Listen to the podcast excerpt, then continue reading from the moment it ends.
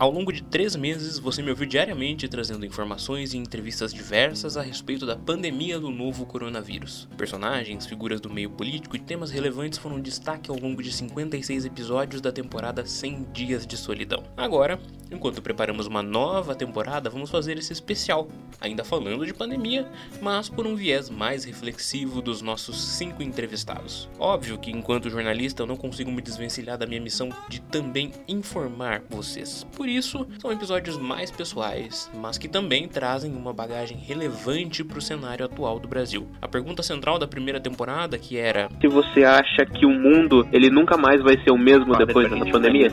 É justamente essa pergunta que eu quero fazer para você. O senhor acha que o mundo ele nunca mais vai ser o mesmo depois Ministro, pra gente finalizar, é, você acha que o mundo ele nunca mais vai ser o mesmo depois pra gente finalizar? Eu quero saber se o senhor acha que o mundo ele nunca mais vai ser o mesmo quero depois de você. Você acha que o mundo ele nunca mais vai ser o mesmo depois dessa pandemia? Ela foi ficando de lado e abrindo espaço para outra questão que foi aparecendo ao longo dos episódios. O que, que vai ser o, o, o novo normal nesse setor? E eu né? quero saber o que, que você acha que vai ser o novo novo normal no seu ramo. Por isso, esse será o tema da nossa temporada de transição, que passa a ser um programa semanal, onde eu vou conversar com cinco entrevistados e tentar entender do ponto de vista deles o que é o novo normal que todo mundo tem falado desde que a pandemia se instalou no mundo todo. Eu sou Lucas Monteiro, faço o roteiro, a apresentação e a edição desse podcast. Vem comigo, porque essa temporada tá só começando.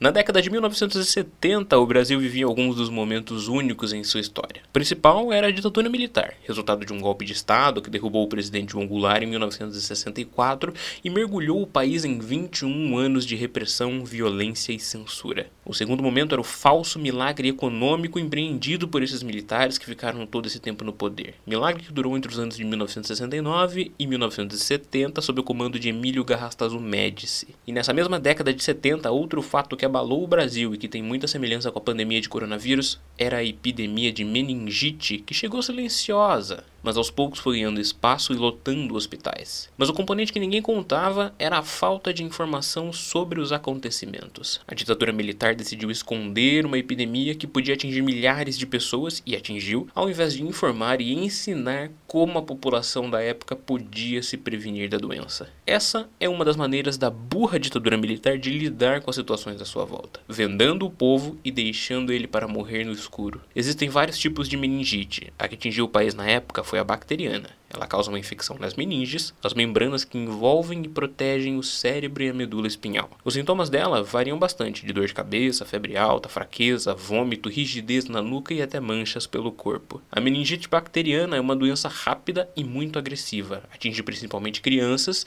e ela pode matar em até 24 horas do aparecimento dos primeiros sintomas. A censura aos dados a respeito da epidemia que vinha crescendo no regime militar foi lembrada por muitos historiadores e infectologistas durante a crise gerada pela pandemia, por causa da falta de transparência do governo Jair Bolsonaro em relação aos dados da Covid-19. A situação ficou insustentável em 1974, quando a epidemia atingiu seu ápice naquele momento. Reportagens começaram a aparecer na imprensa relatando o que estava acontecendo, os hospitais que estavam começando a lotar e a população desinformada. Duas matérias se destacaram nesse momento a do jornalista Clóvis Ross, intitulada A Epidemia do Silêncio, na Folha de São Paulo, e a da jornalista Eliane Cantanhede, à época na Veja. Eliane havia conseguido uma entrevista com o então ministro da Saúde do governo de Ernesto Geisel, Paulo de Almeida Machado, que explicava a situação pela qual o país estava passando. Nos anos 70 estava em vigência o Ato Institucional número 5, o AI-5, que dava plenos poderes do governo de censurar a imprensa.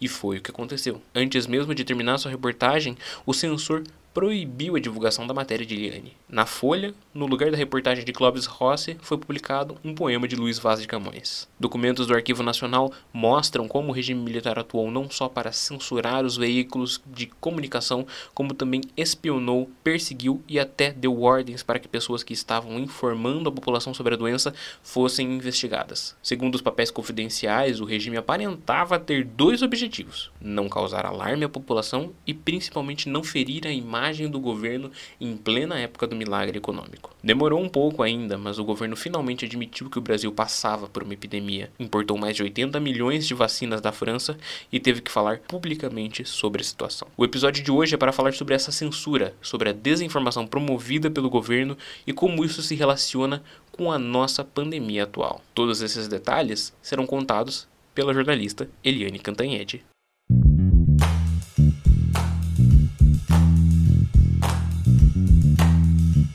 Alô, Eliane? Oi, Lucas.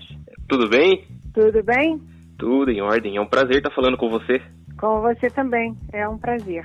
Vamos lá então, deixa eu te explicar a nossa dinâmica aqui. Eu tenho umas perguntinhas de base que eu vou fazer para você ao longo do programa, mas o microfone é aberto, você pode falar o quanto você achar necessário pro assunto, tranquilo? Tá, ok. Perfeito. Então eu quero começar perguntando como é que tá a sua quarentena, Eliane? Minha quarentena é, é uma quarentena chata, porque eu fico trancada em casa o tempo inteiro. Eu tô trancada em casa desde o início de março, né? E não vou a lugar nenhum. Eu até me esqueço que tenho máscara, porque eu não vou a lugar nenhum, não preciso máscara. Mas quando eu preciso, eventualmente, preciso comprar um remédio, alguma coisa, eu às vezes entro no carro, aí lembro da máscara, volto correndo para pegar. Mas sabe, Lucas, é uma quarentena é, muito diferente, porque eu trabalho muito. Eu trabalho de manhã nas minhas rádios, trabalho de tarde nos, no jornal, no Jornal do Estado de São Paulo. À noite, às quartas, quintas e sextas, eu trabalho na televisão até às 10 da noite estou sempre no telefone, estou sempre na internet, estou sempre ligada. Enfim, eu tenho trabalhado um bocado e é muito diferente, né? Porque trabalhar em casa, longe da, da redação, eu sou muito de redação, mas é, rende muito o trabalho. Perfeito. Então, para a gente entrar de cabeça no nosso assunto, ficou bastante em alta novamente assuntos de, de pandemia, de epidemias, né? H1N1, gripe espanhola.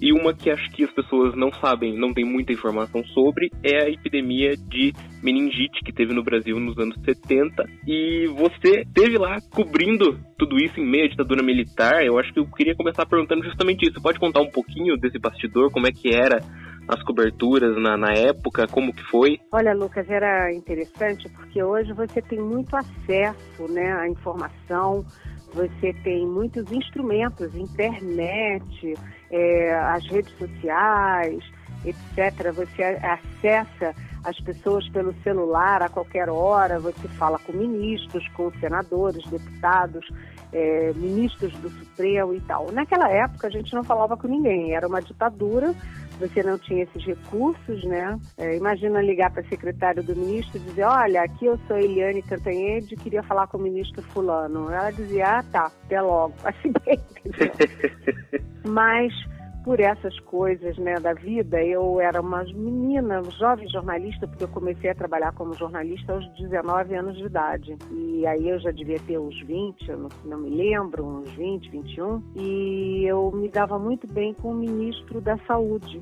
que era um sanitarista maravilhoso é, o Dr. Paulo Almeida Machado, ele vinha é, do Instituto do Pará, ele era paulista, mas vinha do Instituto Pará, montou uma baita de uma equipe e apesar de ser ditadura militar, ele não estava nem aí para saber se era de esquerda ou de direita. Então a equipe dele era assim, é, muito competente, competente como equipe. E eu me aproximei dele e tal. E um belo dia, ele me deu uma entrevista gravada, eu era da revista Veja, e ele me deu uma entrevista gravada admitindo que tinha uma epidemia de meningite no Brasil. E aí eu cheguei na Veja, na redação da Veja em Brasília, muito excitada, né? Ai, tem um furo de reportagem. E escrevi, tirei a fita toda do gravador, escrevi a reportagem. E a reportagem naquela época passava por telex. Você acabava de escrever na lauda, que era um papel. Aquele papel ia para o teletipista, que copiava tudo, sem tio, sem acento, sem cedilha, sem nada disso.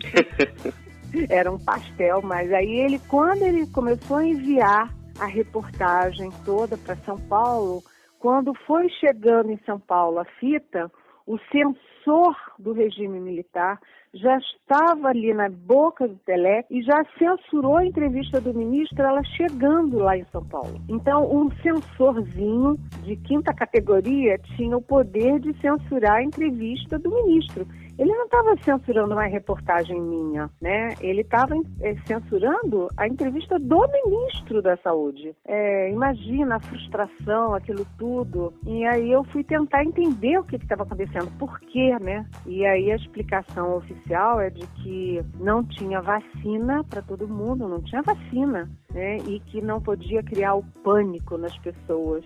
Ou seja, a estratégia era deixar as pessoas sem saber que estavam correndo risco. Nossa.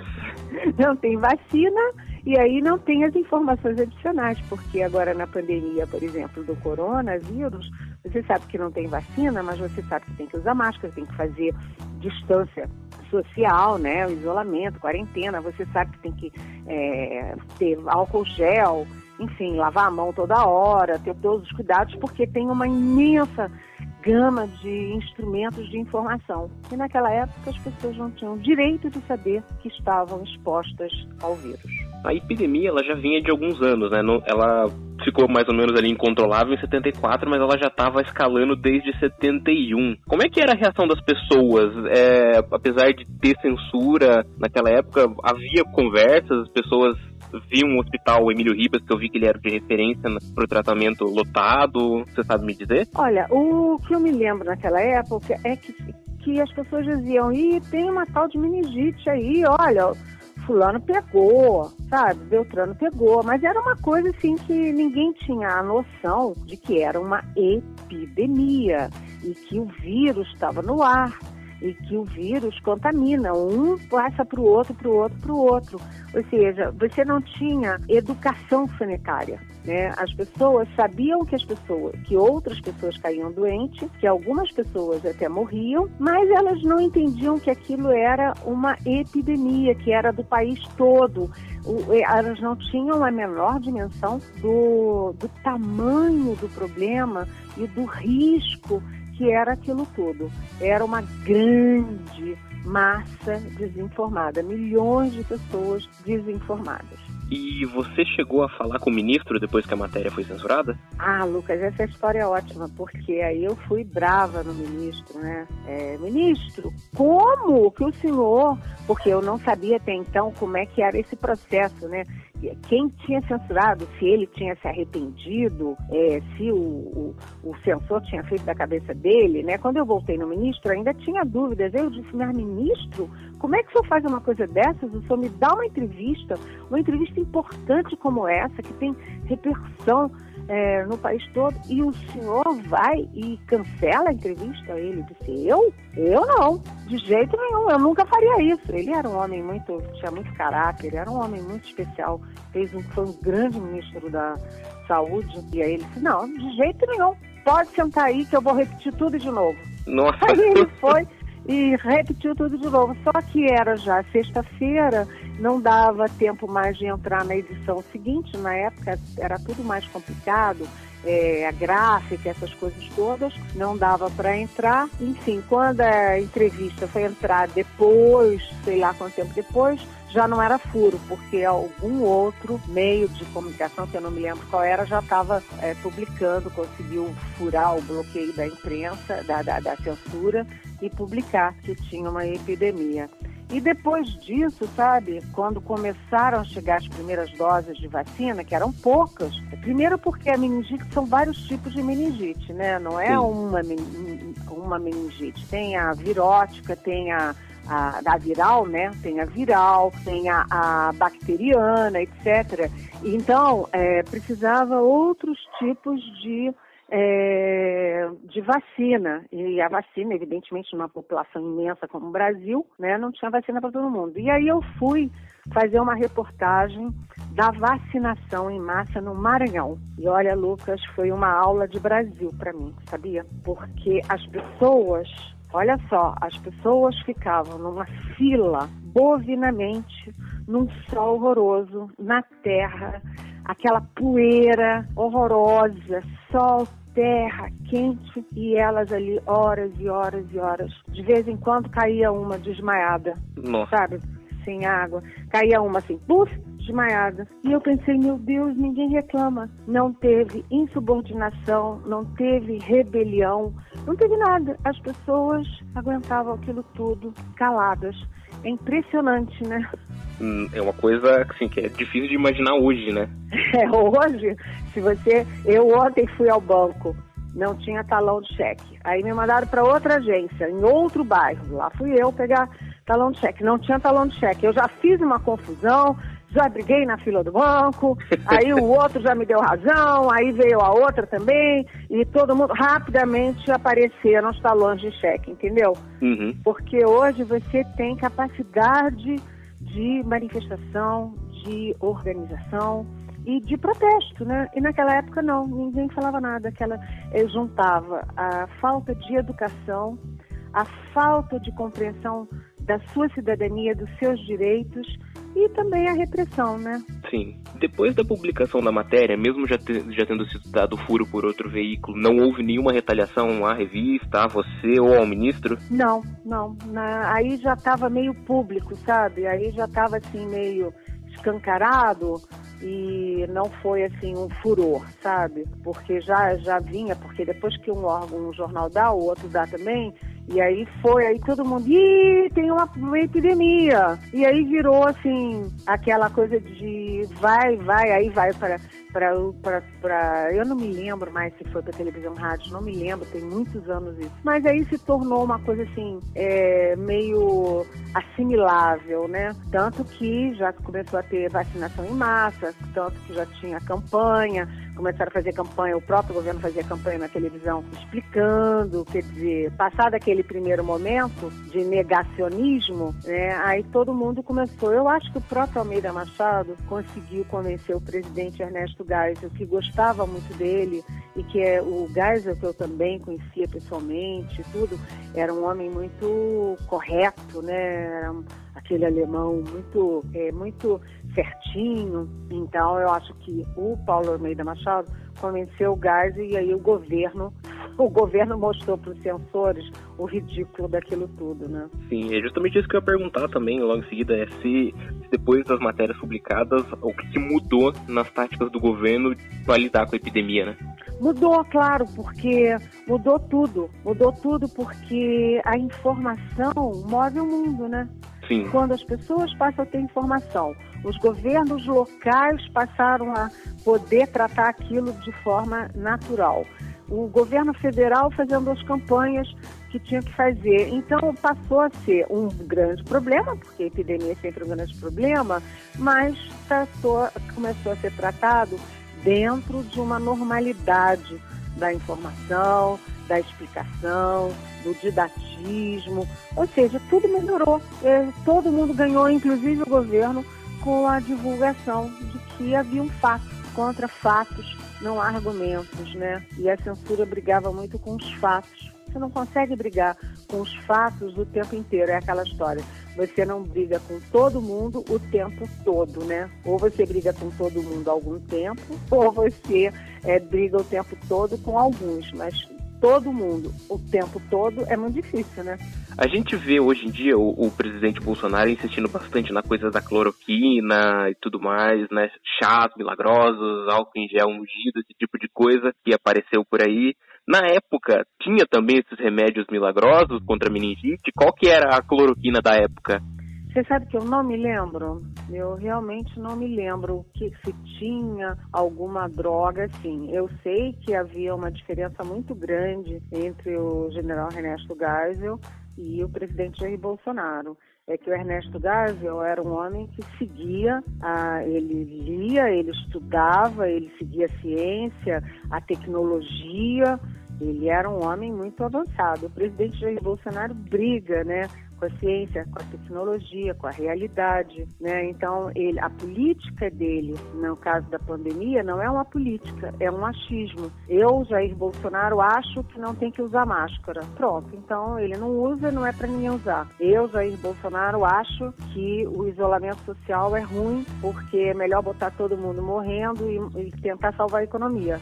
A gente sabe que nem que mata as pessoas e mata a economia também, se você não tiver o isolamento. E agora é a cloroquina. Ele meteu na cabeça, alguém meteu na cabeça dele, porque ele não leu nada, não estudou nada, não sabe é, o que, que a Organização Mundial de Saúde fala, o que, que os estudos da Inglaterra, dos Estados Unidos, da Alemanha, da França falam contra a cloroquina, ele não sabe nada disso. Mas alguém foi lá e emprenhou ele pelo ouvido. E aí ele faz o que ele acha, o que está dentro da cabeça dele. O Geisel não. O Geisel era um homem muito centrado, muito aplicado e ele jamais faria uma coisa dessas. Um episódio que ficou bem emblemático recentemente foi do governo federal tentar esconder os dados também da, da Covid, né? Acabou simplificando bastante o site e tudo mais. É, tentando fazer um paralelo, você acha que é comparável as duas situações? O presidente Bolsonaro chegou até a falar que chega de notícia no Jornal Nacional. Você acha que elas são comparáveis, as duas situações, de esconder os dados? Imagina, né? Você esconder dados na ditadura é fácil. Né? Você põe lá um sensor, é, joga a matéria fora, a reportagem fora, é, impede, risca, corta, e aí é fácil, porque você pode prender, pode condenar, pode é, processar, pode fazer qualquer coisa que você queira, né? Mas numa democracia como é o que a gente vive hoje, bem ou mal, cheia de defeitos, mas nós temos uma democracia, nós temos judiciário funcionando, nós temos congresso funcionando, nós temos mídia funcionando, nós temos um mundo globalizado em que é, Europa, Estados Unidos, Ásia, África, está todo mundo de olho no Brasil, é, fica mais difícil você fazer esse tipo de coisa. Então o governo vai lá e diz: Ah, eu não gosto dos dados da epidemia porque está morrendo muita gente, então vamos esconder os dados. Você viu que durou acho que 24 horas, né? Ou sei lá, 48 horas. Não vai adiante, não vai adiante porque a sociedade não permite porque as instituições não permitem. Então, é, é uma tentativa vã, é uma tentativa que poderia dar certo lá atrás, 40 anos atrás, no meio de uma ditadura, mas que agora não dá mais certo, porque a sociedade está muito mais forte, as instituições também, e não adianta você tentar tapar o sol com a peneira e mentir sobre a realidade. A realidade existe e a realidade é mostrada independentemente do governo querer ou não querer. Certo. E que lições você acha que a epidemia de meningite deixou para o combate às futuras epidemias que vieram? Olha, você sabe que o Brasil tem é, um sanitarismo muito forte. A saúde pública no Brasil, ela é muito, muito bem articulada. É, o que falta é apoio político, falta apoio financeiro, falta é a prioridade para o setor, mas a estrutura é muito forte. O Paulo de Almeida Machado, olha, 1974 para cá, quantos anos já tem, né? É, 30, 40 46, anos? 46 mais ou menos. Pois é, desde então, olha só quanto tempo. É, o Almeida Machado, naquela época, ele já tinha é, uma visão de saúde é, em casa, saúde para a família. Então, era uma saúde que não é um prédio, aquele hospital em que as famílias têm que ir lá é, desde que tem uma unha encravada ou um câncer do cérebro. Não. Ele instituiu um sistema de saúde descentralizado, com a saúde da família, com é, os paramédicos que visitavam as pessoas em casa, tomavam pressão, faziam acompanhamento havia as fichas da família. Isso tudo foi um embrião que veio crescendo e depois no doutor Jatene foi muito forte. O doutor Jatene, quando foi ministro da Saúde, já muitos anos depois, e, é, estimulou isso. Depois veio é, também você tem o SUS. O SUS é um plano de saúde é, global que é um exemplo para o mundo inteiro. Né? Vai lá nos Estados Unidos, o pobre que não tem um plano de saúde particular, ele está lascado. Sim. Ele não tem para onde correr. O SUS no Brasil é fortíssimo. a, os sanitaristas brasileiros são maravilhosos. Lucas, presta atenção em duas coisas. As maiores campanhas de vacinação do mundo são as campanhas de vacinação no Brasil. A gente consegue fazer campanha de vacinação do Amapá até o Rio Grande do Sul, pegando todas as classes sociais, todas as idades, num tempo muito rápido de distribuição, de aplicação, de organização, não é? Sim. E, ao mesmo tempo, outra coisa, você pega a AIDS, a AIDS num país como o Brasil, desigual, com bolsões de pobreza horrorosos, né?